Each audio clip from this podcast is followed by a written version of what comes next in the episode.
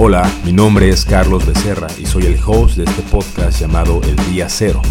30 invitados con 30 historias diferentes de las cuales estoy seguro que aprenderás y tomarás en cuenta para encontrar ese día cero que también cambie tu vida. Comenzamos.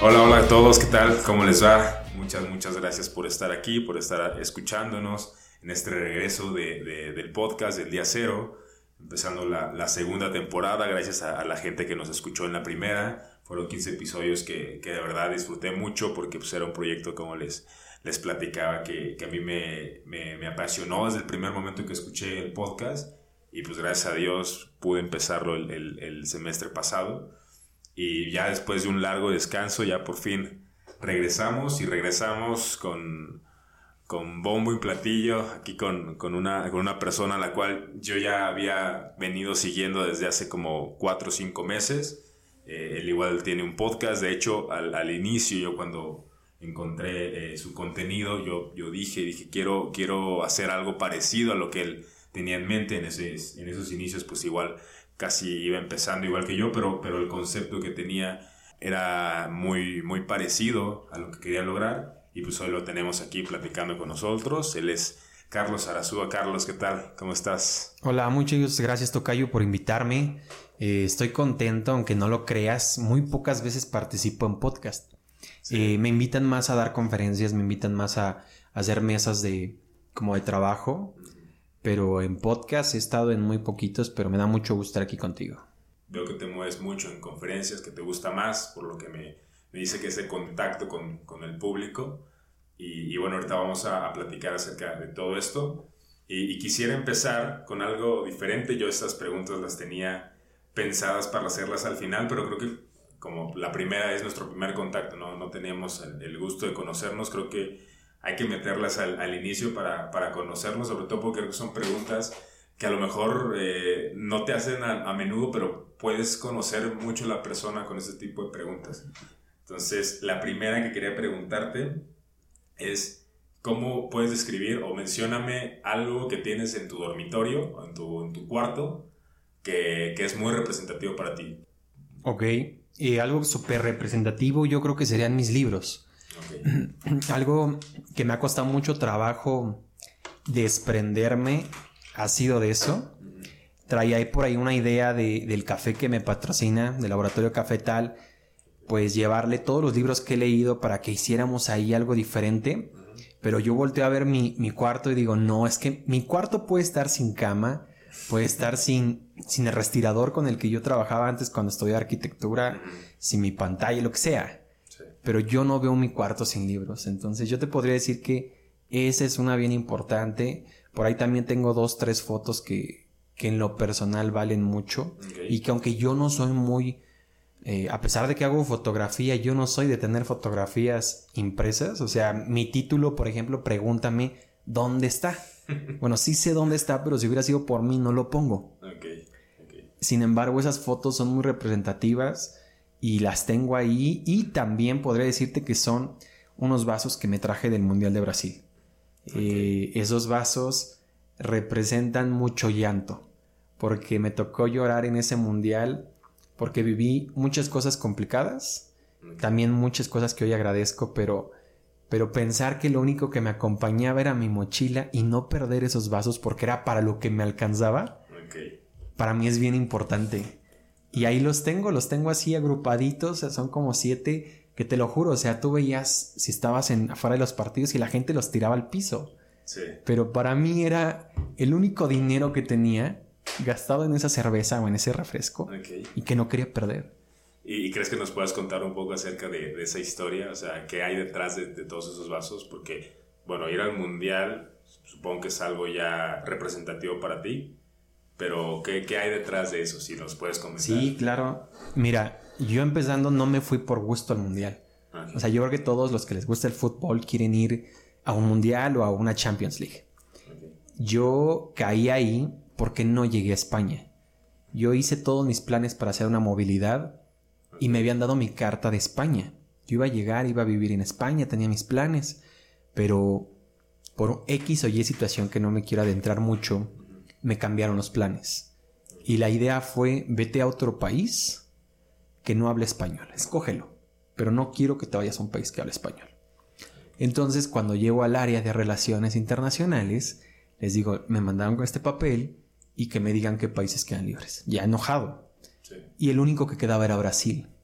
Entonces yo me fui obligado, porque aparte me dijeron, tienes un mes para aprender portugués. Y yo así como de, no, porque ni siquiera me quiero ir. Pero va a haber mundial, sí, pero todo va a ser más caro. Yo pensaba también mi economía que no estaba para un mundial. El punto es de que medio fue a clases, o sea, iba las primeras dos horas, me salía al café y ahí me quedaba platicando con el dueño, que es un gran amigo que le mando un saludo también. Y, y no aprendí, ¿no? Y me fui y yo pensé que, dije, bueno, pues ya cosas positivas de tener, pero fue, todo fue muy complicado. Y, y yo conseguí esos, conseguí dos boletos para cortar todo de partidos. Que mi primo dice están muy pinches tus, tus partidos. Porque era un Inglaterra-Costa Rica, donde Inglaterra ya había pasado a la siguiente fase, pero yo fui. Y el Brasil-Holanda por el tercer lugar. Ese Brasil-Holanda me lo vendieron como en 300 pesos el boleto. El problema es de que era hasta Brasilia y yo estaba en Sao Paulo y me fui sin dinero, mano. O sea, tomé un vuelo muy económico que encontré, me fui sin dinero y tuve que dormir el primer día en el aeropuerto. O sea, no tenía dinero, no tenía dinero. Pero era horrible. O sea, dormir en un aeropuerto en ese entonces, eh, los brasileños corrían a cualquiera que se quedaba en cualquier parte pública, porque había mucha gente en todo el país, mucha.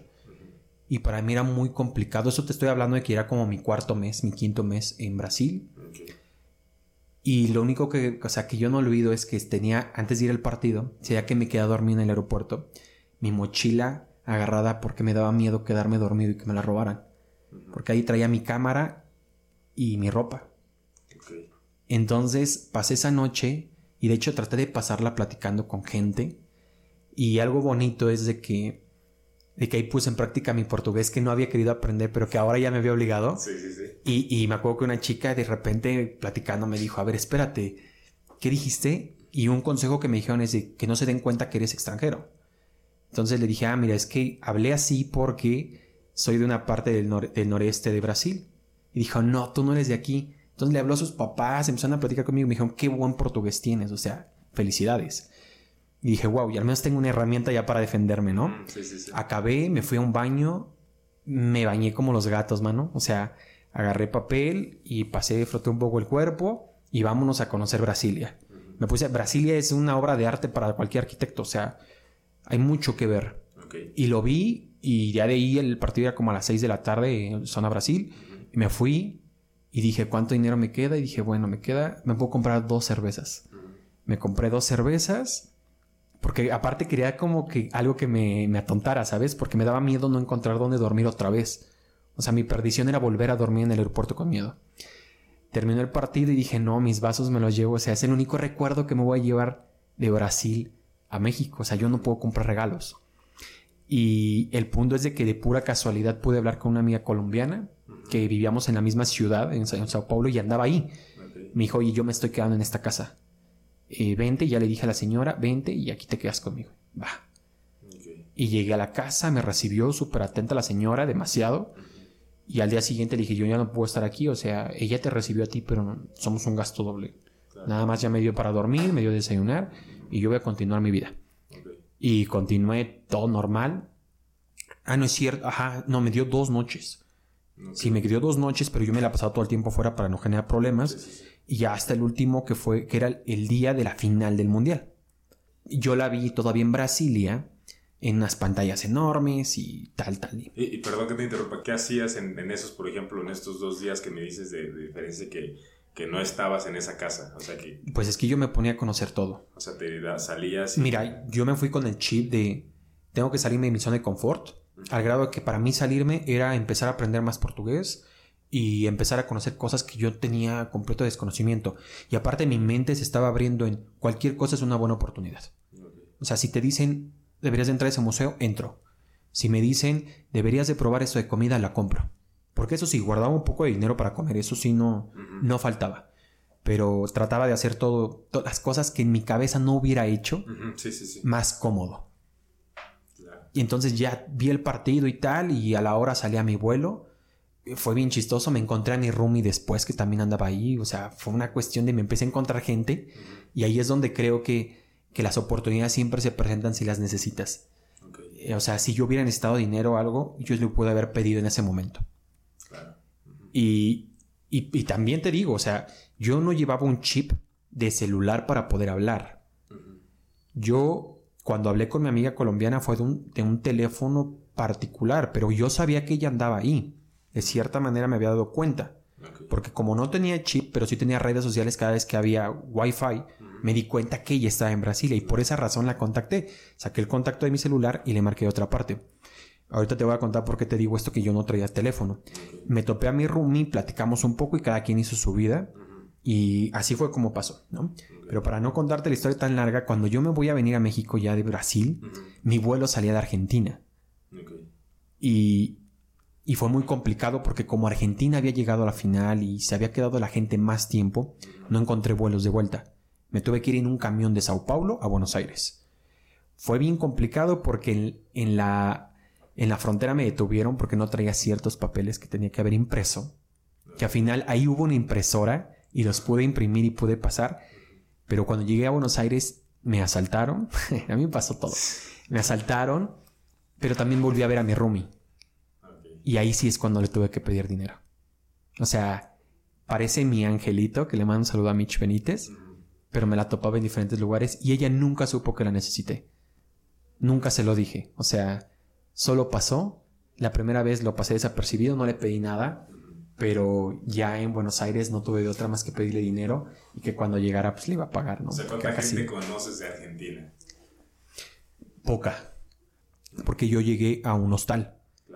Y en ese hostal sabía de, todas partes. O sea, hasta... lo, que digo es que como, como es increíble con lo que tú dices, ¿no? Que tu ángel, ¿no? Porque de tanta gente que puedes toparte, pues... Ah, claro, yo justamente te, te, topas con esta persona. con la correcta. Que te, que te ayuda, ¿no? Que te, sí. echa el paro. No, y aparte después me encontré un mexicano que yo conocía en Buenos Aires. o ah, sea, sí? de verdad, el mundo era, es tan grande. Sí, sí, sí. Y me topaba con personas y pareciera que, que algo me decía, si lo necesitas, ahí están.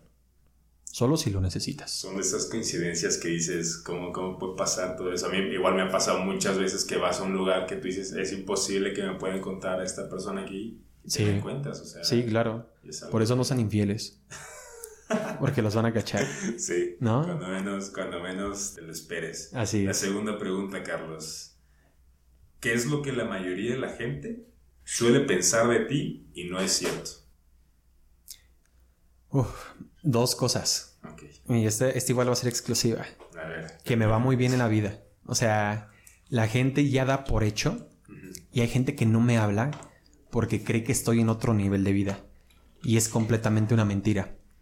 O sea, hubo un momento en mi vida donde económicamente me iba muy bien, pero yo tuve que renunciar a eso por salud, primero, porque adquirí una enfermedad un tanto que si yo seguía descuidando mi vida, pues me llevaba algo peor, ¿no? Primera. Y segunda, cuando tú dejas de hacer lo que te deja dinero por hacer lo que te apasiona, es como comenzar nuevamente de ceros, o sea, como volverte a inscribir a la universidad. Y eso a mí me, me, pasó hace unos meses. En el momento que yo decidí, dije, bueno, le voy a echar todos mis kilos a hacerme conferencista, tallerista y todo esto, pues es picar piedra. Y mucha gente piensa que me va muy bien o que porque soy muy conocido, bueno, en mi rango, eh, pues tengo otro estilo de vida y es una mentira. Eh. Cada vez mi estilo de vida se va más reducido, pero también lo agradezco mucho porque cada vez soy, mm, escojo mejor lo que quiero. Desde la gente que quiero que me rodee hasta en lo que voy a consumir. De repente, no sé, veo a un amigo y digo, Madre Santa, ya trae el coche que yo me quería comprar. Y yo no puedo. O sea, yo ya no puedo cambiar de carro ahorita. Y ejemplo, y muchos dirán, güey, tienes carro, ¿no? Sí, pero eso también fue un esfuerzo muy enorme. Y, y, lo veo y digo, pero tú puedes contigo. O sea, este es tu sueño. Y tu sueño es ser un conferencista y tu sueño es estar en el extranjero dando conferencias ya, ya generaste un plan. O sea, ese ya es un avance muy grande. Y, y no puedes fallar, porque yo se lo digo a todos. Si eres bueno para lo que no te apasiona, imagínate qué tan bueno eres para lo que sí. Si a mí me iba bien con algo que no me apasiona, pues yo creo que en esto que me apasiona me va a ir increíblemente más. Entonces, la primera yo creo que sería esa. O sea, la gente cree que tengo algo que no tengo. Y la segunda, que soy muy payaso. Eso, sí, la gente cree que soy muy payaso y me lo ha dicho muchas veces. Pero... Payaso en el sentido de... Mamón. Mamón. Mamón. Pero pasa esto, cuando yo me presentan gente, yo hablo mucho.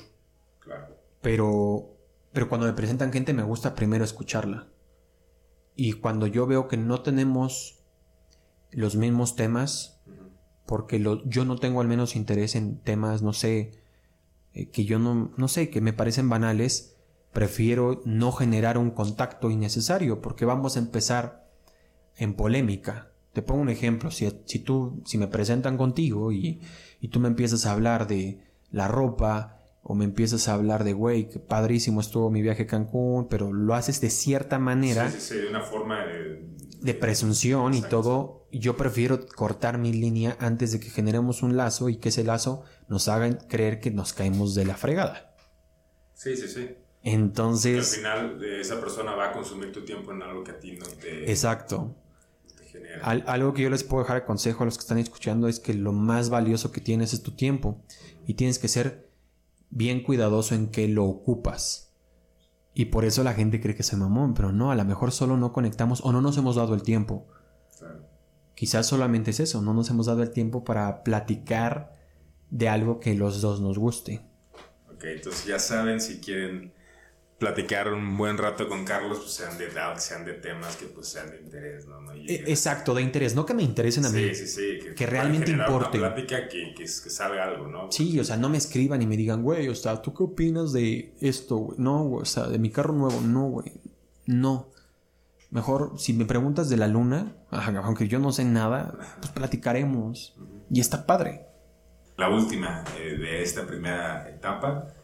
Eh, bueno, que más o menos eh, lo contestaste ahorita, pero quisiera que, que, me platicaras cuáles son las tipos, los tipos de personas con los que no te llevarías, o sea, con los que no generarías una interacción más larga. Pues yo creo que la más grande, o sea, fuera de esta, donde no tienes un tema de interés, que eso todavía lo tolero mucho, la gente que critica a mí no me gusta que la gente critique porque criticamos desde nuestra posición. Y no sabemos qué está pasando a la otra persona. Te pongo un ejemplo en el tema de los negocios. De repente algunos chicos abren, levantan la mano y me dicen, oye, es que es pobre el que quiere ser pobre. Y para mí es no, güey. Hay gente que no encuentra los medios, como tú, que tienes educación, que estás en una conferencia, que pagaste por una conferencia para aprender. Hay gente que no tiene los medios y que no es tan fácil nada más decir voy a cambiar el chip. El chip se cambia con ciertos acontecimientos de tu vida. No, no nacemos con un chip. Si tú quieres realmente hacer algo, pues vete a ayudar a esa gente, pero no la juzgues. Esa gente es con la que definitivamente yo no coincido para nada. O sea, para nada. Eso y gente que, que no tenga algo que hacer pero, pero que sí pueda atacar. O sea, no sé, el tema de la política.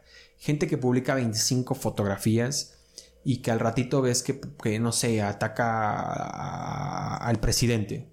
Es de, o sea, padre tu crítica, pero tú también demuestras que no estás haciendo nada. La flojera para pronto. Es algo que cuando yo veo borro, o sea, ni lo pienso, ¿eh?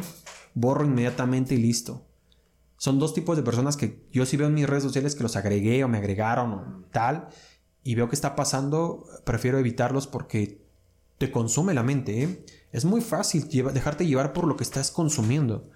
es, y es mejor evitarlo. Eh, eh, en redes está muy, muy cabrón todo este asunto porque, porque sí, como dices, o sea, es gente expresándose su, su, su forma de pensar, pero a veces más que, como dices, expresarse, está, está atacando directamente, ni siquiera da un punto válido, simplemente es lo que él ve en las noticias él genera su conclusión a raíz de una publicación en Facebook y de ahí empieza a tirar odio y a tirar críticas. No se encarga de informarse más de lo que es el tema. Y yo igual trato de, desviar un poco de mi atención de eso, ya sea eh, bloqueándolos o, quitándolos directamente de mis redes.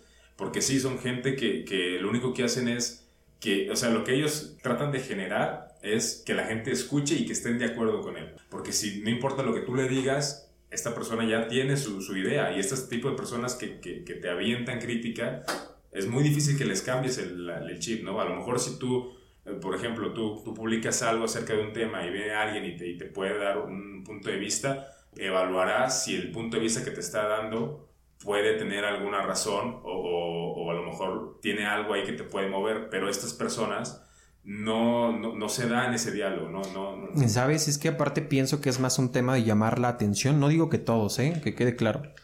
Eh, para mí es un, pudiéndolo escribir, por ejemplo, por un mensaje directo y hacerte saber su opinión, pareciera que lo que se quiere es hacer polémico el tema y de repente cometemos el error de engancharnos. Ese es mi problema. O sea, mi problema no es de que me digan, güey, yo opino esto, porque hay hasta gente que me lo escribe por por Instagram, pero directamente y digo, ok, creo que tu intención no es exhibirme ni tampoco hacer polémicas. Tu intención realmente sí es darme tu punto de vista y lo acepto increíblemente. Pero todo eso de no nos damos cuenta que el poder más grande que tenemos cuando algo no nos parece es ignorarlo. Y es algo que tenemos que aprender a hacer todos, a ignorar lo que no nos parece porque no tampoco hacemos nada por mejorarlo. Sí, o sea, las redes sociales no van a, no van a hacer nada por mejorarlo. O sea, las redes sociales lo que quieren, entre más hay ese tipo de comentarios, mejor, porque más atención tiene, ¿no? Para la red. Y aparte hacemos muy valiosa a ciertas personas de las que hoy nos quejamos y que hoy los niños quieren ser parte de. O sea, hemos hecho famosos e influencers a gente que no debía de serlo, pero fue nuestra culpa. No sé, se me ocurre Rayito, el, el youtuber. Sí, pues siempre ha subido pura tontería, pero nosotros lo hicimos famoso. Entonces, la manera de hacer que estas cosas ya no sucedan es ignorando completamente lo que sucede. Porque nosotros, obviamente, cuando lo consumíamos, teníamos cierta edad en la cual probablemente nos parecía gracioso lo que hacía. El problema es que él mismo, él siguió haciendo el mismo contenido y su público fue creciendo y se dio cuenta que pues eso no, no seguía con el ritmo que, que a lo mejor nosotros fuimos madurando. Pero en lugar de irlo ignorando, como que le seguimos dando esa atención, y, igual las generaciones eh, que vienen acá, pues obviamente como nosotros lo seguimos consumiendo y lo seguimos aprobando, pues tiene cierto número de vistas que a lo mejor cuando un menor viene y ve que tiene esta persona, es famosa en redes, pues se, se, se, mete y entonces sigue esa ola, fue cambiando. Es que tenemos, eh, perdón, este tocayo, tenemos una responsabilidad bien grande. Todos somos generadores de contenido, todos, todos. Y hay una responsabilidad muy grande de, procurar hacer algo mejor de lo que los demás están haciendo. Cuando de repente he cometido el error de dar malos comentarios, he pedido disculpas. Y hace poco me pasó. Y le escribí personalmente y le dije, discúlpame, estoy muy arrepentido de lo que dije porque en vez de sumarme a hacer mejor esta sociedad, me estoy sumando a la causa, o sea, al, error. Y esa no es mi idea. Y me aceptó las, las disculpas con mucho cariño. Pero es ese, es ese punto, no sé, es muy complicado. Pero bueno, no quiero extender más la pregunta. Y ahora sí, vamos al, tema principal del podcast. Eh, iniciando esta, esta sección, quisiera que me platicaras para ti. Yo sé que cada uno de tus proyectos tiene algo por lo cual tú empezaste y lo, y lo, y lo, y lo seguiste. Pero ¿cuál de todos, para iniciar, no, te, no quiero iniciar con uno específicamente, sino que tú me dijeras cuál de ellos te parece eh, el que más te gusta o el que más satisfacción te ha dado para empezar con este? Mm, yo creo que sí es constructora de negocios. o sea, que no, sí, que no escucha, es que no solo es un podcast, es que eso es lo maravilloso.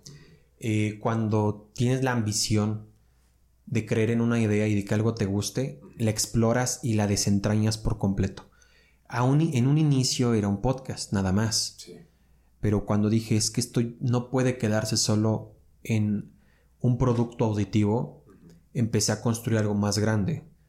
Hoy en día, constructora de negocios es lo que almacena mis conferencias, mis talleres, el que almacena eh, todas las, las consultorías que doy, eh, eh, la mercancía que va a salir ahorita, los proyectos que vienen de lado, al lado de, de, constructora de negocios y la comunidad que voy a generar con constructora de negocios. Lo que era muy pequeñito se está expandiendo. Es como, está como respaldando la marca de Carlos Arazúa. Exactamente. Aparte, yo acabas de decir algo bien valioso. Antes yo traía la idea de hacer mi marca personal. ¿Por qué? Porque mi apellido no es muy común y quería aprovecharme de eso. Pero lo pensé y dije, eh, constructora de negocios eh, tiene que ser capaz de existir cuando yo no existo. Y no me refiero cuando me muera, me refiero cuando yo me quiero desconectar de la vida. Si yo me quiero ir de vacaciones con mi pareja y Carlos Arazúa es la marca, pues Carlos Arazúa tiene que estar generando y tiene que estar ahí presente. Pero si es constructora de negocios, cualquiera de los chicos que estén dentro del proyecto pueden generar o puede estar pasando algo, no sé, pueden estar dando una conferencia mientras yo estoy en una cabaña. Y eso es lo valioso de identificar ambas cosas. Y, le tengo más amor porque llego más maduro.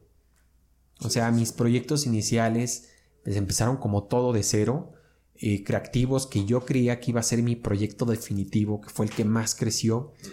También le tuve que dar las gracias y fue muy difícil, porque como era un proyecto muy amplio, muy conocido, donde en la, gente, en, la calle ya nos habían dicho creativos, y a lo mejor ni conocían mi nombre, pero ya me ubicaban de los videos y cosas así, donde la gente empezó a dejar de hablarme, porque, porque ellos solitos se generaron una barrera conmigo al creer que yo estaba en otra posición. Eh, era un error, de verdad lo digo. Y, y me costó mucho trabajo, pero tomé esa decisión porque dije, yo no puedo servir a dos proyectos que de cierta manera se parecen mucho y que los dos son míos. O al menos yo soy el iniciador. Entonces hablé con todos los chicos y aunque yo creí que lo iban a tomar a mal, lo tomaron de perlas. Y eso me hizo muy feliz. Porque todos habían creído en el proyecto para que yo dijera se cierra la cortina. Era una decisión de cierta manera y yo lo acepto eh, nada más mía y cuando les pregunté. Pero todos tomaron la de la misma manera las cosas y uno de ellos, que es Luis González, eh, que es el que lleva ciertas cuestiones en constructora, se vino conmigo y, y, yo no dejo de tratar de apoyar a los, a los chicos que ya no están en el proyecto, pero que están haciendo otras cosas. Entonces es el que le tengo más cariño y aparte es el que tengo la certeza que se va a escuchar en todo México. Sí, sí, sí, o sea, tú lo, has visualizado bien, entonces quiero que me lleves rápidamente a que me, que me des como una síntesis de, de, de cómo empezó como constructora de negocios, que ya, como nos platicas ahorita, que viene precedido de un proyecto pasado, de un podcast pasado, ¿cómo empieza? ¿Cómo, cómo, cómo fue que surge la idea? Ya me lo platicaste ahorita un poco fuera de cámaras, pero quisiera que a tu público que igual te está escuchando nos pudieras complementar un poco. Y pues es que como muchas cosas en esta vida empezó por la pandemia.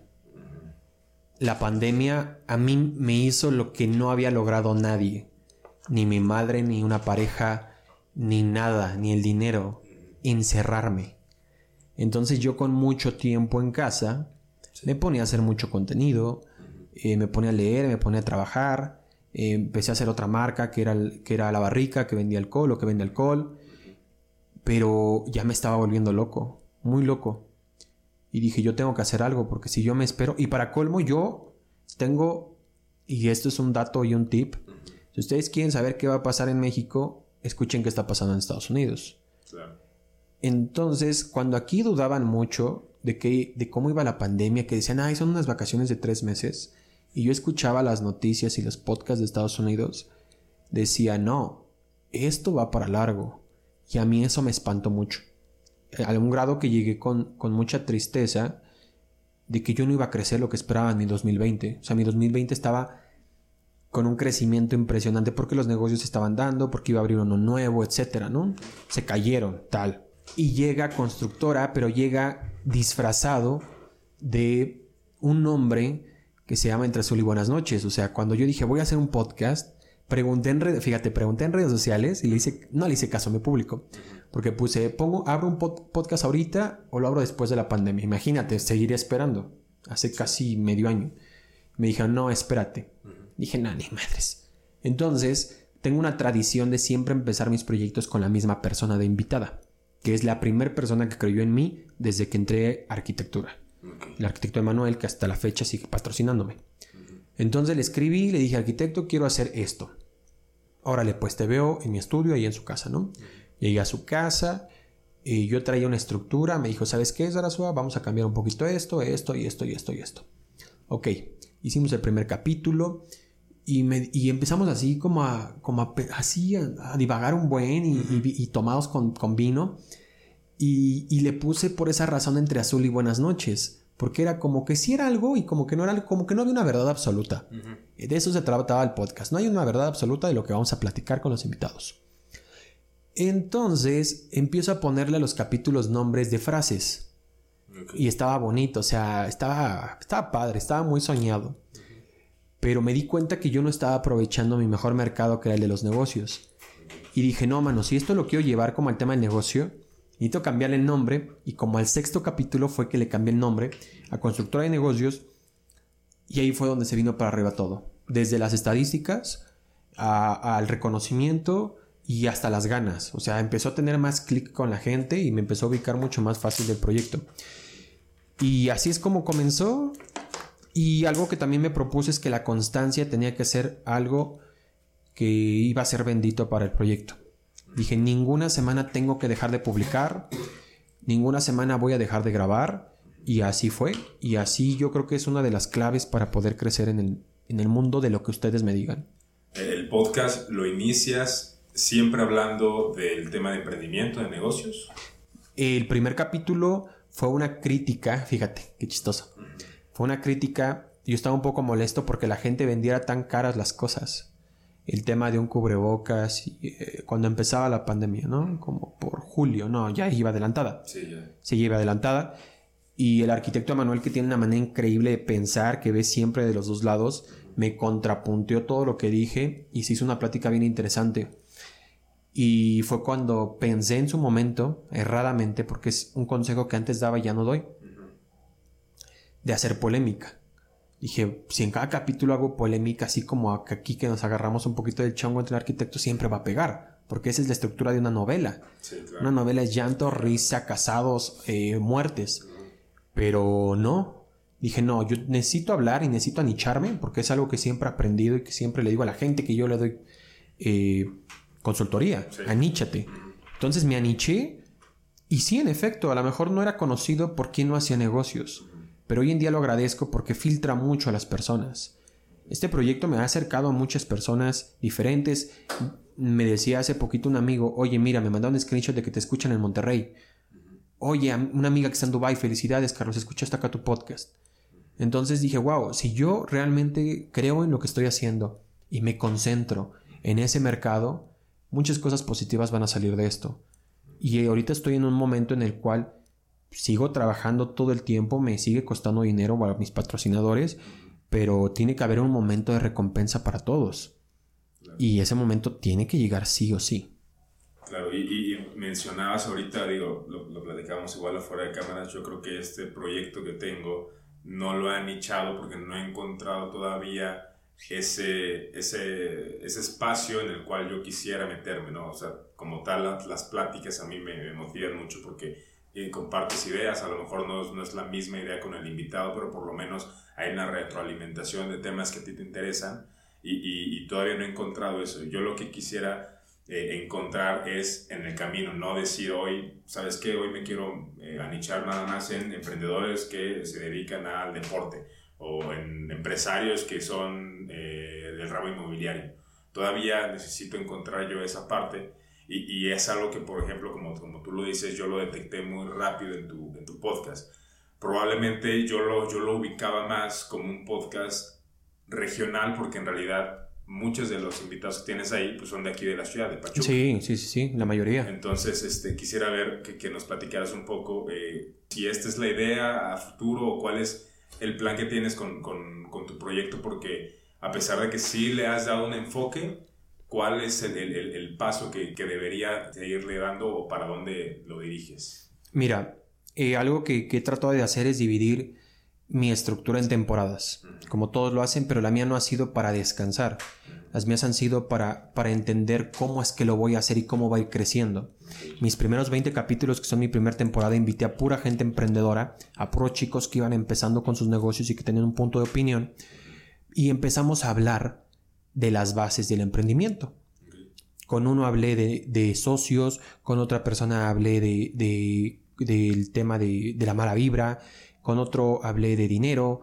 Entonces empecé a dar todos los temas base para entender el emprendimiento. A partir de la segunda temporada, que es con el capítulo 21, empecé a hablar ya de la vida de esos profesionales.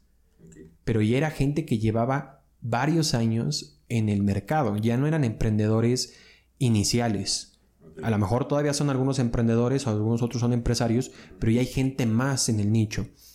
Empezamos con Moy, que es eh, una persona, la primera persona que, me dejó trabajar en un espacio, que es el dueño de Expreso Central, las cafeterías, y platicamos muy a gusto. Y este, este último capítulo que hablé con Eder Quiroz, que Eder Quiroz salió en Shark Tank. Entonces, se ve un crecimiento en el tema de relaciones públicas.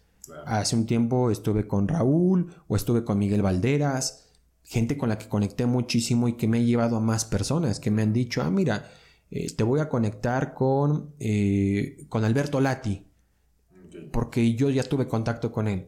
Ah, mira, te voy a conectar con el jugador del Pachuca y acá con Eder Quiroz. Ah, mira, va a pasar por acá algo.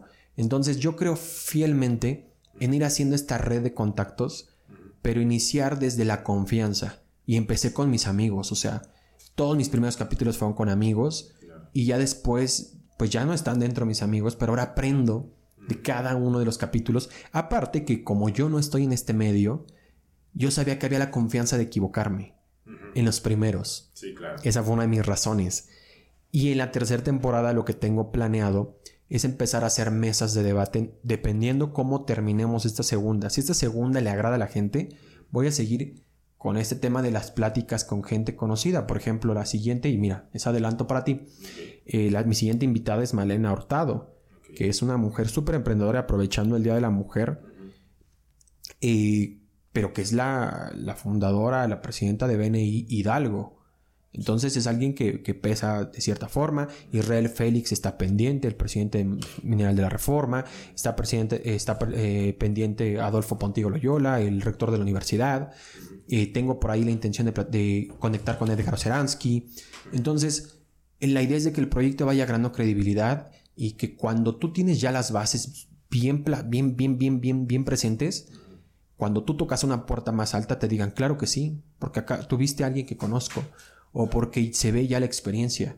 ¿Me explico? Creo, que al final este, e, esa es la gran ganancia del podcast. A lo mejor sí tiene sus patrocinadores, sí tiene que la gente te escuche y te da retroalimentación de lo que tú haces, pero al final creo que la ganancia principal de este tipo de, cosas es que conoces a gente que de verdad te puede aportar algo, ¿no? Ya sea para tu negocio, ya sea para tu vida social, ya sea para tu, tu, tu vida personal creo que este tipo de conversaciones ha, elevado ese tipo de relaciones que hay, sobre todo en pandemia, que en pandemia era muy fácil empezar porque podías hablarle a, lo mejor a la persona más ocupada que hay, pero sabías que como estaba en la misma situación que tú, es decir, que tenía, eh, estaba esta la misma restricción de no poder salir, a lo mejor ibas a poder encontrar esa posibilidad de, de poder entablar una conversación con alguien y tú dices, wow, o sea, ¿cómo, cómo es posible que hice? Yo, por ejemplo, mi, mi tercera, mi segunda, eh, mi segundo episodio, hablé que igual con una persona de Shark Tank, pero de, de Colombia, es que también está la... Sí, claro. Ajá.